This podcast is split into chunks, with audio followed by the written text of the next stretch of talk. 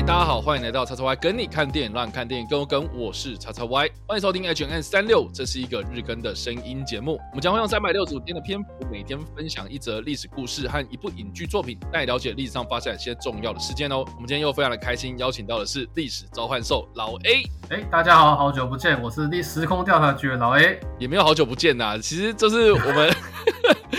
我们应该是这样讲了，就是大家应该都知道说，我们的 H N N 其实是每天更新的哦，但是我们是会积起来放的哦，也就是说我们会一次录好几集这样子，所以哎，大家好像都每天都会听到这老 A 的声音啊，或是其他的，比如说历史小白的声音啊，或是金老师的声音啊，麦嫂的声音啊，Jericho 的声音啊，或大西的声音啊，哦，这些人呢，虽然好像听起来好像是每天都会跟大家来这个陪伴的哦，但是呢，实际上我们就是在一天的这个录音日这一天呢，然后把很多的分量全部一次录完啊，所以就是我。我跟老 A 上一次见面的这个录音的时间好像是哎一个礼拜前嘛，对，上周，所以才觉得好久不见。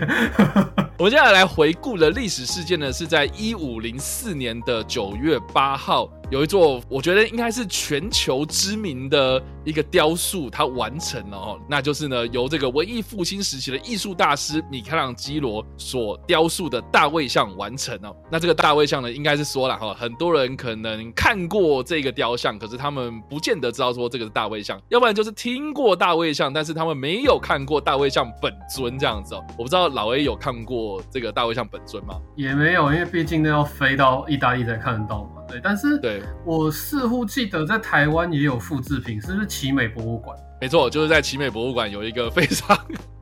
我觉得其实复制的还不错的复制品啊，因为这个大卫像它其实是米开朗基罗的一个代表作，然后它是在一五零一年到一五零四年花了三年的时间来雕刻完成的。那这个雕像呢，它本身是来自阿尔卑斯山上面的卡拉拉采石场的白色大理石所雕刻而成的作品。这样雕刻的这个人呢，大卫是谁呢？哦，他就是以色列的英雄人物啊，是大卫，他迎战巨人歌利亚的一个英姿。这样，那这个传说故事其实也蛮有名的，在很多的这些啊、神话故事里面呢啊都有被引用出来哦。所以这个米开朗基罗啊，他当时的呃为什么会受邀去雕刻这个雕像呢？很大的原因是因为当时啊。呃，这个佛罗伦斯的市政府呢，他想要在这个广场上面，就是呃放一尊，就是有没有一个就是哎可以吸引大家的一个地标这样子哦，所以他就委托了米开朗基罗，然后来雕刻这个神像这样子啊，所以呢，当时呢，他就花了三年的时间，在一五零四年九月八号这一天呢，首度的在佛罗伦斯这个地方呢。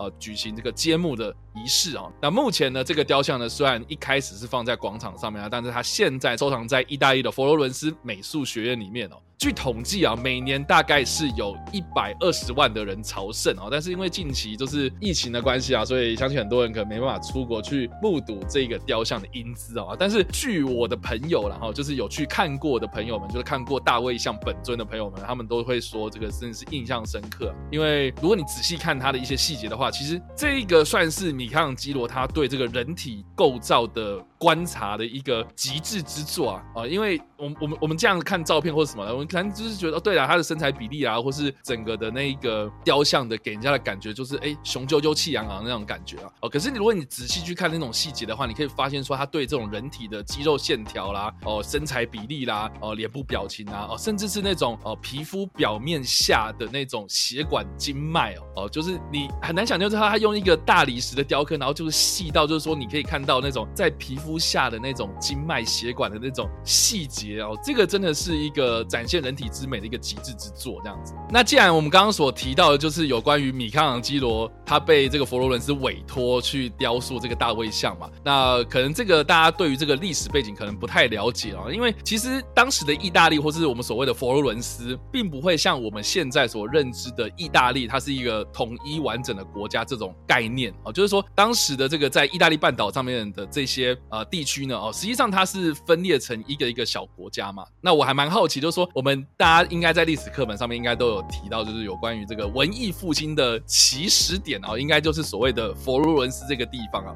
那我们就请这个老 A 帮我们稍微补充一下，就是说当时这一个米开朗基罗呃，他在这个时间点的佛罗伦斯，或是他为什么会受到佛罗伦斯的市政府委托，然后去雕塑这个大卫像的这个时空背景到底是什么样一个样子？那当时的时空背景就是因为原本的佛伦斯，大家可能读过哦，就是由梅第奇家族所掌控的。那后来经过一些政治上的事件、政治上的斗争之后，梅第奇家族失势，而突然跑出了一个就是叫做萨佛纳罗拉的一个呃修士上台。这个名字之所以重要，是因为他当时推行的一个政策就是说，我们要清贫，我们要远离那些奢侈品的诱惑，所以我们把这些东西通通烧掉。把这些雕塑品、把这些画作、把这些书籍烧掉，所以当时其实佛罗伦斯经过了很像文化大革命一样，就是烧了非常多的文艺作品这样子。而这个人终于被就是市民们受不了推翻了之后，就他他本人也被烧死，被他也被烧掉之后呢，就是后来的呃佛罗伦斯市政府决定说，我们要重振我们过去的文艺风气。然后呢，同时就是因为他们的市政经过了混乱之后，其实外面就是有其他的城邦也对佛罗伦斯虎视眈眈。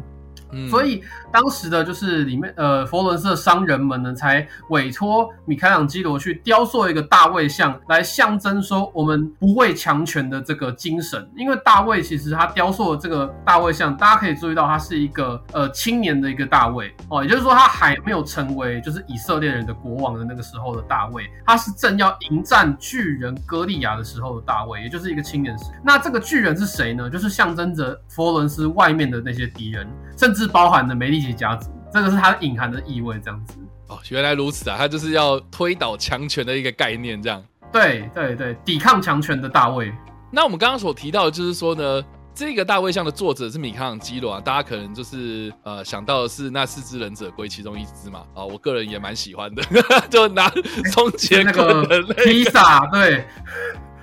那个是米开朗基罗那个。对，对对，但不管怎么样，就是忍者龟有总共四只，它其实就是根据文艺复兴的四杰啦，哈，他们去取名嘛。你看达文西、多纳泰罗、米开朗基罗、拉斐尔，哦，这四个人其实在文艺复兴时期呢是非常非常重要的人物啊，所以我们都并称是文艺复兴四杰。那当中的这个米开朗基罗呢，他是出生在意大利的佛罗伦斯这块地方哦，他精通有关于雕塑、建筑、绘画、诗作啊，哦，甚至是对于这种人体健美的这种肌肉线条的创作。是非常非常著名，所以有趣的是呢，哈，很多的历史史料就有指出说，米开朗基罗他其实是一个脾气非常暴躁而且不合群的一个人哦。对，他跟他他看很多人都看不起。对，就是他自己个人就是一个特立独行的一个古怪的人啊，哦，所以他其实相较之下，跟其他的文艺复兴四杰，就是达文西、拉斐尔，他们在这个业务上面啊，其实是常常跟业主起冲突的这样哦，所以很多的业主啊，他们比较反而会去喜欢找达文西啦，喜欢去找多纳泰罗啊，喜欢去找拉斐尔哦，就是是跟米开朗基罗就是处不好这样。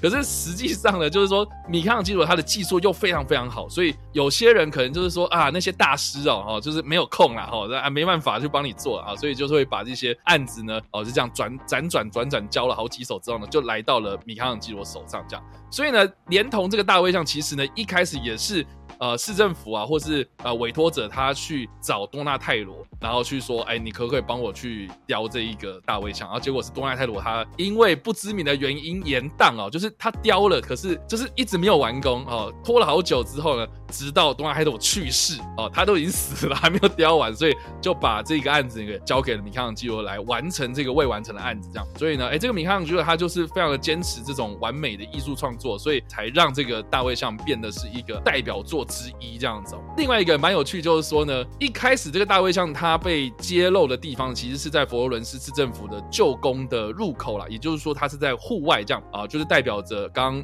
老 A 讲嘛哈。佛罗伦斯他不畏强权的这个精神，这样，呃，但是呢，他在一八七三年的时候呢，因为这个雕像呢，它被这个酸雨侵蚀嘛，那大家应该都知道说，其实酸雨它对这种大理石来说呢，其实是伤害非常非常大的。所以在这个呃风吹雨淋的这个摧残之下呢，佛罗伦斯的市政府他们就决定呢，把这个雕像从户外然后转移到室内，也就是现在的佛罗伦斯美术学院里面来做保存。这样，那另外一个也蛮有趣，就是说呢，在一五六六年的时候呢，大卫像它完成之后的大概半世纪左右的时间点之后啊，就当时的这个教宗啊，庇护武士呢，他上任之后呢，其实就有呃做了很多啊、呃、这个呵呵 呃大刀阔斧的一些改革，这样，其中有一个就是让大家都觉得非常傻眼的一个政策，就是说呢，他要来矫枉呃这个世人对于情色的一些观念哦，所以他就下令把很多的这种裸体的艺术品呢，在重要的部位哦，都要用所谓的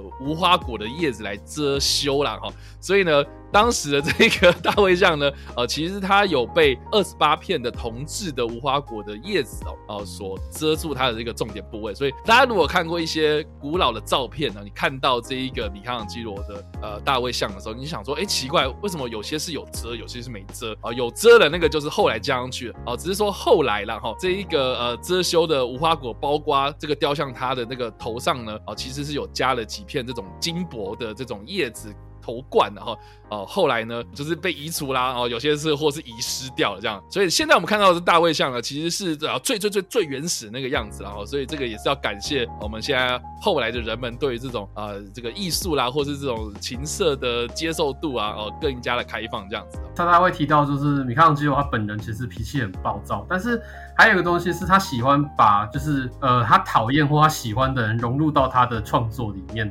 对，那当然，这是其实，其实我们都可以合理怀疑说，大卫大卫像他这个人，他可能他的脸部可能是由他一个他很欣赏的人物去仿造，因为其实没人知道大卫长什么样子，所以所以你就看，就是说我们这个文化我们多么神奇，我们现在在认知的大卫就是长这个样子。那我讲的另外一个例子是，像是那个米开朗基罗画的那个《最后的审判》。哦，也是在那个西斯汀大教堂里面的，应该是吧？OK，那里面有个很很有趣的地方，就是他把他最讨厌的那个教宗，就是儒略二世，他把他画在里面，而他就是就是被正在要被拖入地狱的那个灵魂之一，就是他把他最讨厌的人画在那边。对对对，然后还有一个是他他有把他本人也画进去，这个是也是很有趣的地方，好像其他作家比较少会做这件事情，像是米开朗基罗他在最后的审判里面，他把他把他画成是一个一张人皮，然后那个脸他本人这样子。对，他是一个个人风格，其实像算是相当强烈的一个呃文艺复兴的时代时代的那个，我真的不能叫作家，对不对？他是他太全才了，因为是艺术家，艺术家，艺术创作者这样。对对对，艺术家，他是是非常特立独行的一个人。对，那大卫像这个，其实就是也展现出了他的就是他的选材跟他的就是神情都做得非常的好，这样子。然后其实更有趣的地方是，他可以展现出来，就是一个人在。刚投入，光要投入战斗，已经下定决心时候的那个神情。对，那大大家可能不知道，是大家只知道大卫用那个投石索，可能就是一一击把那个巨人给丢死这样子。但是传说中他其实准备了五颗石头，然后那五颗石头其实他算是因为在在警告那个那个歌利亚，就是说你最好是带着你的人投降，不然我绝对会丢死你。所以他一二三四都没有丢中，因为就是一个警告的意味。最后第五颗直接直接爆头这样子。所以他当时是有留下这样的一个异化，就是五颗石头的异化这样子。那另外一个我也要补充一点，就是说呢，现在有些人可能到那个佛罗伦斯的旧宫啦，哈，就是那个市政厅大门口啊，哎，明明就有大卫像在那边啊，对，你怎么说怎么，哎，现在没有。我跟大家讲，那个是复制品哦，就是说那个现在旧宫外面呢，还是有大卫像在，可是那个是后来的人，就是啊，因为他移走了，本尊移走之后啊，就是还是留了一个复制品啊，所以。如果大家还是要去看这个本尊大卫像本尊的话，那大家可以去佛罗伦斯美术学院里面啊来来欣赏这样。那我们今天既然要提到就是有关于大卫像啊，那有没有什么一部电影是在描述大卫像的创作过程呢？啊、我自己个人呢哈是非常非常推荐，就是在二零一七年有一部呢，就是由这一个意大利金像奖提名的新锐导演伊曼威利伊布奇所执导的一部算是半纪录片吧，啊、就叫做米开朗基罗无尽之诗。那这部片我个人呢哈。在看的之前呢、啊，我在看这部片的之前呢，我一直都以为它是一个纪录片啊。可是为什么我会特别讲说它是半纪录片呢？因为我看完之后，我自己是觉得说，好像你不能完完全全的把它定义成纪录片啊，因为它其实当中呢，呃，会利用一些戏剧的方式去把这个当时米开朗基罗在创作。比如说大卫像啊，哦，或是我们刚刚老 A 可能有提到过了，比如说创世纪啦，最后的审判呐，哦，这些壁画的这些画作的过程呢，他要把它用戏剧的方式给它呈现出来，而且他也找了意大利当地的一个非常非常有名的一个资深的演员哦，来诠释米开朗基罗这一个大师人物这样哦，所以呢，他其实呢，这部片他原本呢，哈是要去给这个意大利当地的一些，比如说博物馆。哦，当做是示范的一些教学影片啊，哎，结果拍着拍着呢，哎，好像可以变成是一个剧情啊、甚至是呃介绍到艺术品的一个影片这样，哎，所以呢，后来呢变成是一个完整的电影这样。所以呢，我们在这部片里面呢，有一个最大的特色就是说呢，他会去介绍到很多米开朗基罗的经典之作哦，包括我们刚刚所提到的这几个非常非常重要的这些作品哦，哦，雕塑的也有啊，壁画的也有，甚至是他早期。可能随手画在木板上面的一些草图啦，或是素描啊等等的哦，他其实在这部片里面呢，他都有用这种四 K 高画质的这种拍摄技术呢，把米开朗基罗他所有的创作展现人体之美的这些种种细节哦，给巨细靡遗的把它记录下来哦，甚至是还有用一些可能 3D 扫描的技术，然后来重现我刚刚所提到，就是说你在看电影的时候，你就可以看到那种。